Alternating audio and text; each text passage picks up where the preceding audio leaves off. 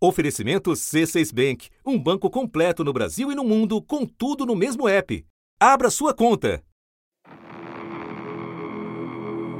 Cerca de 5 milhões de africanos foram tirados à força do continente e trazidos ao Brasil em condições tenebrosas.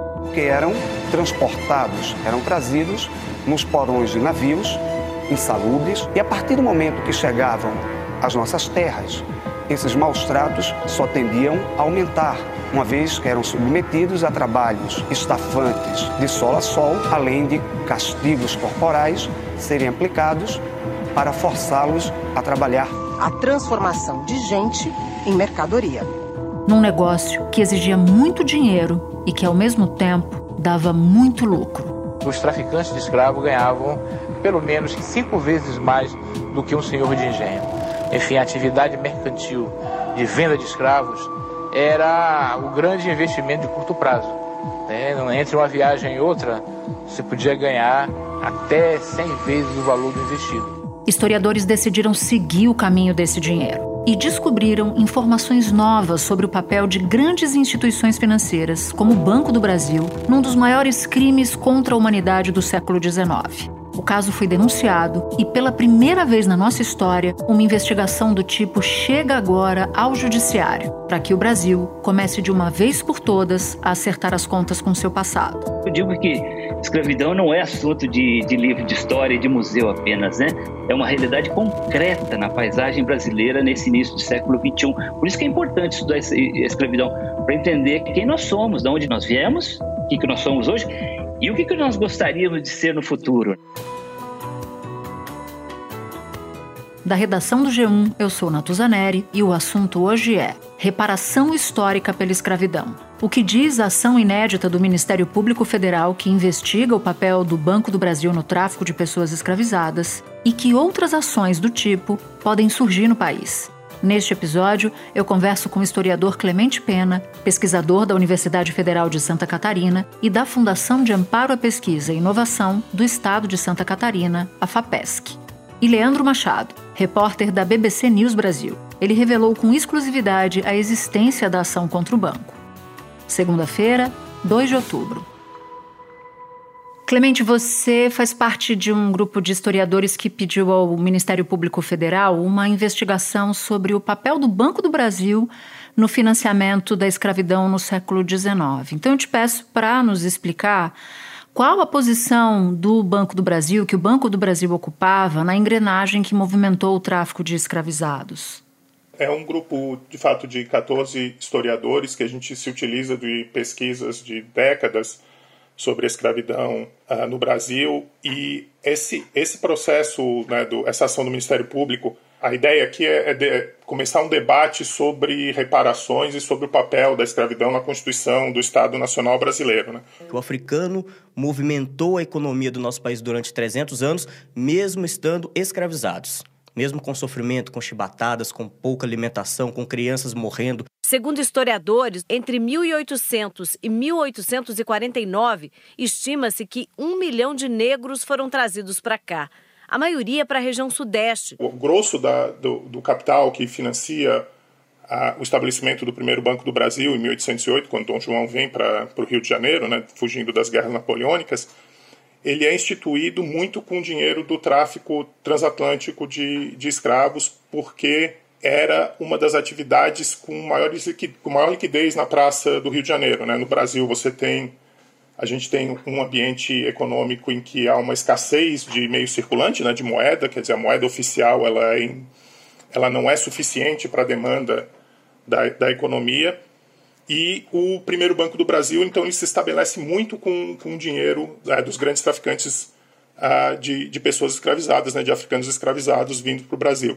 É, em 29, quando o primeiro Banco do Brasil ele é, ele é liquidado, ele volta só na década de 50, a gente tem um, um ambiente, o segundo Banco do Brasil, esse de fato é, começa muito com dinheiro do tráfico ilegal, né, porque o tráfico, o tráfico de, de escravizados passa a ser, com a África, passa a ser ilegal, em 1831 por lei, mas nem por isso deixou, deixaram de, de, de, entrar 700, mais de 700 mil uh, homens e mulheres africanos escravizados ilegalmente vieram para o Brasil. E o segundo Banco do Brasil, ele de fato, ele até na própria, na própria discussão da legislação e dos debates na, na imprensa na época, você tem textualmente falando que ele é um, é um banco que surge para alocar o, o, dinheiro que antes estava investido no tráfico ilegal de volta para o mercado. Né? No caso do envolvimento direto do banco no, na, nos negócios da escravidão, do tráfico, principalmente na, na, era da ilegalidade, a gente não consegue perceber isso pelo fato de, que, de ser uma atividade legal. Então, o que acontece é muito semelhante, assim, mal comparando com tráfico de drogas ou crime organizado. Né? Eles têm atividade legal e aquela atividade, lógico, que ela é escamoteada das autoridades, mas o sistema financeiro ele entra lavando esse dinheiro. Né? No caso do no caso do tráfico ilegal, essa, essa lavagem do dinheiro ela, ela, ela acontece de uma maneira espetacular, que é na instituição do banco. O próprio banco ele se institui com o dinheiro dos principais, o maior acionista do banco, o Bernardino de Sá, que era o maior traficante, possivelmente um dos maiores traficantes da, da era da ilegalidade no Brasil e um dos homens mais ricos do país também. Né? Ele tinha investido no, na instituição do segundo Banco do Brasil, na capital acionário, de mais de mil contos de, de réis fazendo uma comparação, uma, uma, atualização desse valor, que não é um cálculo muito exato, só com uma estimativa, seria equivalente a mais de, é, de 80 milhões de reais hoje. A gente sabe que o sistema financeiro inteiro daquele período era ligado né, aos negócios da escravidão e o banco ele entra praticamente lavando esse dinheiro né, com, com uma operação de quase lavagem de dinheiro do tráfico ilegal na instituição do próprio banco. Então, o segundo banco do Brasil, que vira quase um banco central embora não de, de, de, direito, mas de fato, ele opera como banco emissor no, no, no Brasil, ele é instituído muito com o dinheiro do, do tráfico ilegal. Pelo que você está dizendo, a escravidão era o ativo principal ativo do Banco do Brasil. Ela funcionava na, como um dos principais ativos financeiros do, no mercado do Rio de Janeiro, né, por exemplo. Porque a gente, a gente vê muito a, a questão da, da escravidão, a gente muitas vezes esquece que é um, que na verdade é um sistema de propriedade privada em que um ser humano é dono de outro, né? Então, no caso, esse ser humano escravizado, ele tem um valor muito alto, né, no período, ele, é, ele vale muito dinheiro. Então, a gente tem um capital muito grande né, nesses seres humanos escravizados, né, em homens e mulheres africanos escravizados, muito deles ilegalmente. E esse valor ele está ali no mercado, ele é usado como um ativo financeiro mesmo, financiando, uh, financiando hipotecas e financiando empréstimos. E o Banco do Brasil ele opera dentro desse, desse, desse sistema financeiro ele é um dos que, na, na década de 50, vai capitalizar muito desse, desse dinheiro e vai né, colocar esse dinheiro em circulação novamente através de desconto de títulos, por exemplo. A gente tem muito. A compra e venda de, de trabalhadores escravizados era feita na base do crédito. E isso tudo que você nos conta escancara como a escravidão financiou a construção do Brasil, né? Quer dizer, os, os negros não eram só mão de obra como se ensinou por muito tempo por aí, né? Eles eram a base da economia brasileira. Sim, era de fato a, a, a, propriedade em seres humanos escravizados foi um dos principais ativos financeiros durante a primeira metade do século XIX e durante a segunda também. A Revolução Industrial trouxe uma demanda enorme por algodão plantado no sul dos Estados Unidos, a cana em Cuba e o café no Vale do Paraíba. A Inglaterra, centro das indústrias, pressionava pelo fim da escravidão, mas foi abastecida pelo comércio escravagista durante décadas. No Brasil, a primeira lei que impediu o tráfico é de 1831, a famosa Lei para Inglês Ver. Com a pressão desses grandes fazendeiros, junto da política, e com a ascensão do chamado Partido Conservador, passou-se a fazer vista grossa a partir de 36, 37, para a entrada desses escravizados. Na, na pesquisa que eu fiz para a minha tese, eu trabalhei com execuções, com processo de execução de dívida, né? Ah, quando um, um, sujeito faz um empréstimo e não paga e ele é acionado na justiça pelo, pelo credor e a justiça manda penhorar um, os bens desse, desse devedor para quitar a dívida. Né? Em 65% dos processos, eu trabalhei com 2 mil, mais de 2.500 processos né, entre 1833 e 1859. Desses 2.500 mais de 2.500 processos, em 65% deles o bem penhorado foi um trabalhador ou uma trabalhadora escravizado. Então, na maneira como, como, como o sistema financeiro operava no período, muito na base do crédito, porque aquela coisa tem pouco dinheiro em circulação, dinheiro oficial, moeda, então a, a compra e venda de um escravizado gera uma letra de, de câmbio, uma nota promissória, todos os títulos negociáveis de crédito que são trocados no mercado quase como dinheiro. As pesquisas históricas, elas também indicam que os fundadores e acionistas do banco eram ligados ao tráfico. Então, eu quero te pedir para nos contar mais sobre isso. Que posição essas pessoas ocupavam na sociedade brasileira no século XIX? As principais fortunas do Brasil, principalmente na primeira metade do, do século XIX, né? a gente pensa muito nos, nos fazendeiros de café, no agro né, do período, mas nos, muito na, na, na, produção cafeira e no açúcar, mas a, as principais fortunas estavam no tráfico de africanos escravizados, né? no tráfico, principalmente o tráfico transatlântico. Ou se a gente for atualizar o, preço de um, de um escravo seria um adulto, vamos um homem adulto escravizado, quando inflacionou o preço com a proibição do tráfico, um, um conto de réis daria perto de uns 50, 60 mil reais hoje, num cálculo bem aproximado, assim, só para a gente ter uma noção do, dos valores. Esses traficantes que trabalhavam com, com o tráfico transatlântico, a gente tem né, o, Bernardino, o Bernardino, José Bernardino de Sá, né, que era o barão, ele foi barão e visconde de Vila Nova do Minho, principalmente no período da ilegalidade, né, ele trouxe, ele fez 50 viagens, trouxe mais de 19 mil escravizados. Isso aqui a gente pensando que é um número subnotificado porque a operação do tráfico era ilegal a partir de 1831.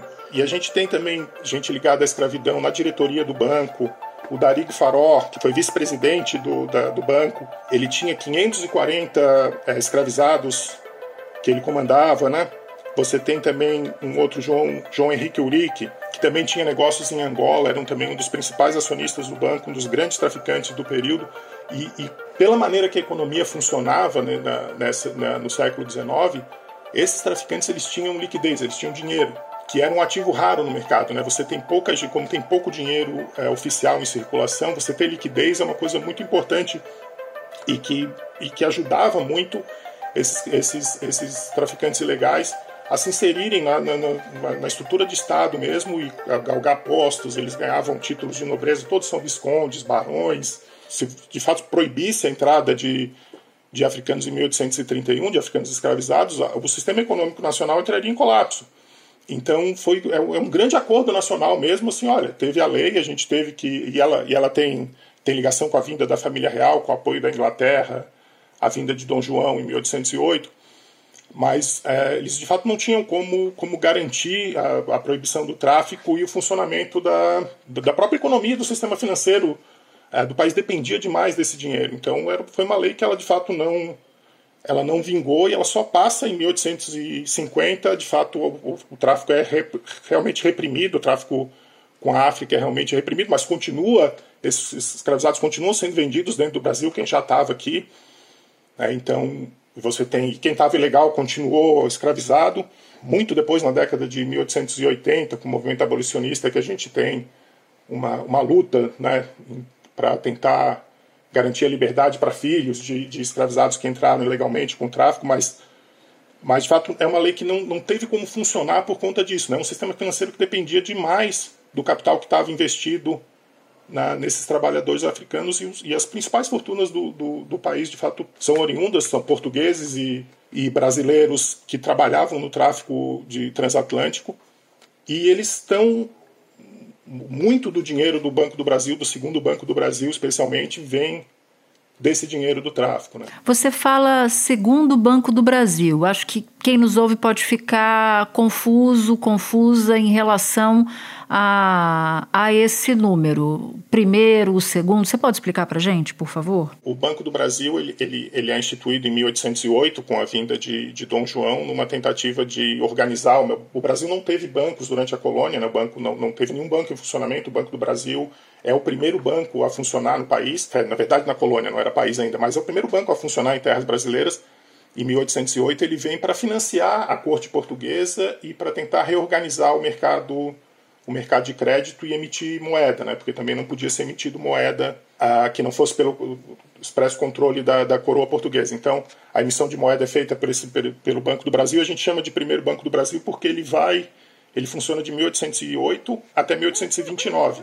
Em 1829 ele é liquidado por conta da volta da, da família real para Portugal, né? Dom João volta para Portugal em 16 e ele, ele é usado muito para financiar para financiar a coroa e o Estado. Ele surge de novo com o mesmo nome. Aí essa é a questão, né? O Banco do Brasil ele tem esse primeiro Banco do Brasil e o segundo Banco do Brasil que surge em 1853, que é uma junção do Banco Comercial, que era o Banco Comercial do Rio de Janeiro, que era o principal banco é, nacional maior no período, né? Com mais capital e o Banco do Brasil do Mauá, que era um banco privado. Então eles fazem uma junção e, e, e, surge o que seria o segundo Banco do Brasil, que vai funcionar como, como o principal banco emissor do país e o maior banco em atividade no país durante todo o século, todo o restante do século XIX. E esse segundo Banco do Brasil, ele vem do dinheiro do tráfico e o Banco do Brasil hoje institucionalmente ele usa essa história de centenária de que foi fundado em 1808, aquilo continuou até hoje como principal banco dos brasileiros. E aí a gente julga que assim, não dá para escolher a história que você quer, não dá para acionar a história só porque interessa, né? Então, se de fato é um banco que vem de 1808 como a principal instituição financeira, ele tem que reconhecer o papel que a escravidão teve em estabelecer e depois sustentar esse banco no, no mercado no mercado financeiro brasileiro. É aí que eu quero entrar com você, porque você fala, né, o, Banco do Brasil, ele se reconhece no Banco do Brasil de 1808, e eu queria que você nos explicasse como é possível que ainda hoje a instituição seja de alguma forma cobrada por esses crimes do passado e por que que isso é importante para o país O que as pesquisas têm, têm demonstrado muito né, é isso, essa, essa ligação muito estreita entre escravidão e os negócios do, do Banco do Brasil. O que a gente tenta na, na, na ideia da responsabilização é um pouco também que as instituições reconheçam né, que existe um peso muito forte da escravidão no estabelecimento da, de, de, de, todas essas instituições. No caso do banco, a gente hoje é, é, uma, é, uma, é uma operação muito difícil de você fazer. Né? Como é que você prova de fato que o dinheiro que está hoje no banco tem ligação com, com o tráfico? É, é muito difícil. Né? A, gente, a gente espera que que essa, que essa ação e que essas pesquisas, que a utilização dessas pesquisas para embasar a ação, elas sirvam de fato para fomentar esse, esse debate e que a gente não silencie essa história mais, né? porque é uma história que é absolutamente silenciada. A gente não, a gente não pensa em sistema financeiro e escravidão. Isso é uma, é uma discussão que é, é, até relativamente recente na, na, na historiografia. Né? Os historiadores têm começado a mexer com isso nas, nas última, na última década, vai lá. E é um, é um processo de, de, de silenciamento que, que é que é quase como uma, produz uma amnésia. Quer dizer, o Banco do Brasil usa essa, essa história secular dele para se valorizar e, ao mesmo tempo, já que ele faz isso, ele precisa reconhecer que nessa história secular tem um papel central da escravidão e que ele é um banco do tamanho que ele é hoje por conta disso, muito por conta disso, né? Uh, indiretamente, em alguns casos diretamente, mas indiretamente muito por conta desse dinheiro que circulava na escravidão, e a gente está tentando, de alguma maneira, mostrar que a, a escravidão foi central para a formação do Estado brasileiro, que as instituições é, passou da hora das instituições realmente olharem para esse é, para esse passado é, triste, né, e, e, tenebroso, reconhecerem que o Estado Nacional e essas instituições têm um dever moral de de alguma maneira tentar reparar isso com com, com ações uh, afirmativas, com ações sociais e fomento à pesquisa, Clemente, muito obrigada pela conversa, pela aula que você nos deu num tema tão importante. Volte outras vezes. Obrigado pelo convite, sempre à disposição. Muito obrigado. Espera um pouquinho que eu já volto para falar com o Leandro. Com o C6 Bank, você está no topo da experiência que um banco pode te oferecer. Você tem tudo para sua vida financeira no mesmo app, no Brasil e no mundo todo a primeira conta global do país e atendimento personalizado, além de uma plataforma de investimentos em real e dólar com produtos exclusivos oferecidos pelo C6 em parceria com o JP Morgan Asset Management. Quer aproveitar hoje o que os outros bancos só vão oferecer amanhã? Conheça o C6 Bank. Tá esperando o quê? C6 Bank. Leandro, você revelou em primeira mão a existência dessa ação inédita no Brasil, um inquérito civil público justamente para investigar o envolvimento do Banco do Brasil com a escravidão. Então eu te peço para explicar em que pé está essa investigação, quais são os próximos passos e as consequências de uma ação inédita como essa.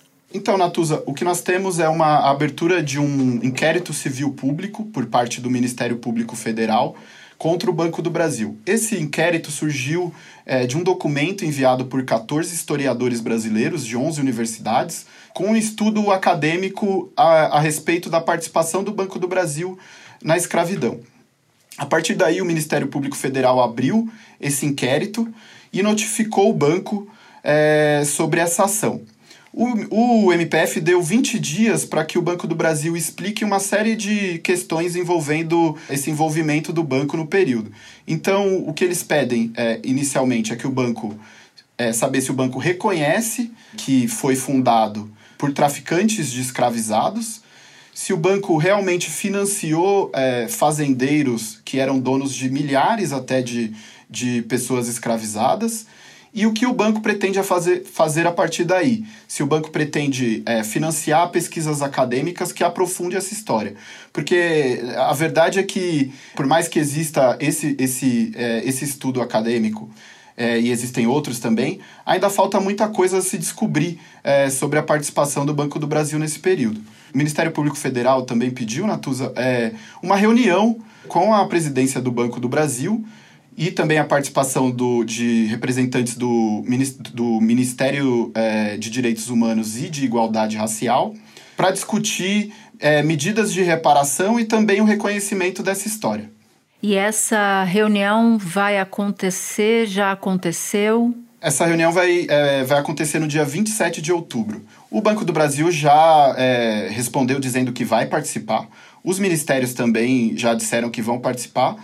E agora é esperar o que, que vai sair dessa reunião, né? Se o banco vai é, querer investir em mais pesquisas acadêmicas sobre essa história ou se ele simplesmente é, não vai fazer nada. Aí, é, a partir daí, Natuza, o que o Ministério Público Federal diz é que, é, como é um inquérito civil público, isso pode terminar em uma ação judicial, caso o banco se recuse é, a dar uma resposta, ou pode terminar em uma espécie de acordo, né? Que seria o banco é, reconhecer é, sua participação no período e tomar medidas é, de reparação, como financiamento de pesquisas ou outros, outros tipos de política para a comunidade negra. E como é que esse caso dialoga com outros pedidos de reparação histórica ao redor do mundo, também por causa da escravidão? Porque tem pontos de contato, né? Exatamente. Essa discussão de reparação histórica sobre esse período vem acontecendo em vários países, né? principalmente nos Estados Unidos e na Inglaterra. O que, que a gente tem é, nesses, nesses países? Algumas instituições, principalmente bancos e universidades, que é, reconheceram de fato que eram proprietários de escravizados. No caso, por exemplo, do, do Bank of England, que é um banco público na Inglaterra, ele reconheceu que no século XVIII ele, tinha, ele era proprietário de mais de 400 pessoas escravizadas. Então esse banco, é, nos últimos anos, investiu em pesquisas históricas para descobrir é, quem são as pessoas que são descendentes desses escravizados. E a partir daí criou uma série de políticas de reparação, até reparação financeira para essas famílias porque foi possível descobrir e é possível descobrir, inclusive no Brasil. Nos Estados Unidos, a gente tem algumas universidades, como é, a Universidade de Harvard e a Universidade de Brown, por exemplo, que também é, tiveram é, participação porque foram fundadas por proprietários de escravos, pessoas muito ricas na, na época, e também se estabeleceram como grandes universidades com dinheiro oriundo da escravidão. É, então, essas universidades também investiram em pesquisas para descobrir o quão profundo é esse vínculo. Né? Então, é, ainda é um processo em andamento, ainda tem muito a se descobrir. Né? Então, são instituições centenárias ao redor do mundo que tiveram participação, que estão é, se dispondo a investigar sua própria história e reconhecer sua própria história. A discussão global e que o Ministério Público Federal é, está propondo, e esses pesquisadores estão propondo aqui no Brasil, é iniciar essa discussão.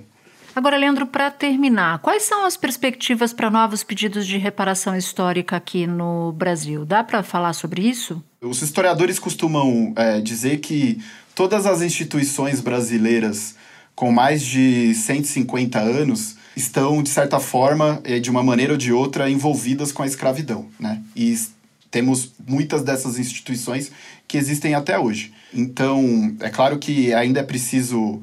É, já existem pesquisas a respeito, claro, mas ainda é preciso estudar mais sobre a participação dessas, dessas, dessas instituições. Então, temos universidades públicas que, exist, que existiam na época, existem até hoje, instituições financeiras como o Banco do Brasil, também tribunais de justiça, né? Então é muito possível que a partir de agora essa discussão seja ampliada para outras instituições brasileiras centenárias, né? E que foram proprietárias de escravizados ou tiveram entre os seus quadros pessoas que eram proprietárias ou que mesmo eram traficantes de, de africanos, né? Então é muito possível que essa discussão chegue em, outros, em outras instituições, não só instituições públicas, Natuza, mas também instituições privadas e até famílias, né? A gente tem é, no Brasil famílias centenárias, famílias que na época eram muito ricas, que hoje ou são muito, continuam muito ricas, e ou perderam essa fortuna de alguma maneira, então é, que eram donas de, de escravizados, né? E, e então é, é difícil dizer o, onde vai chegar essa discussão sobre reparação histórica. Mas existem inúmeras instituições no Brasil que podem também ter que enfrentar esse processo. Leandro, muito obrigada pela participação. Parabéns pelo, pelo furo de reportagem. E depois eu vou querer saber como é que foi o resultado dessa reunião marcada para outubro. Um abraço e bom trabalho para você. Obrigado, Natuza. Um abraço.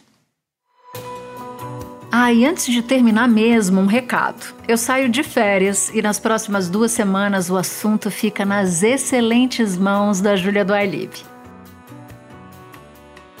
Este foi o assunto, podcast diário disponível no G1, no Globoplay, no YouTube ou na sua plataforma de áudio preferida.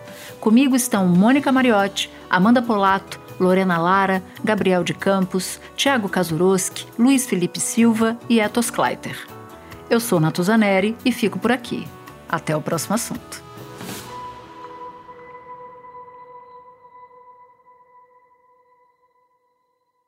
Você no topo da experiência financeira que um banco pode oferecer. Escolha um banco completo no Brasil e em qualquer lugar do mundo. Abra sua conta no C6 Bank.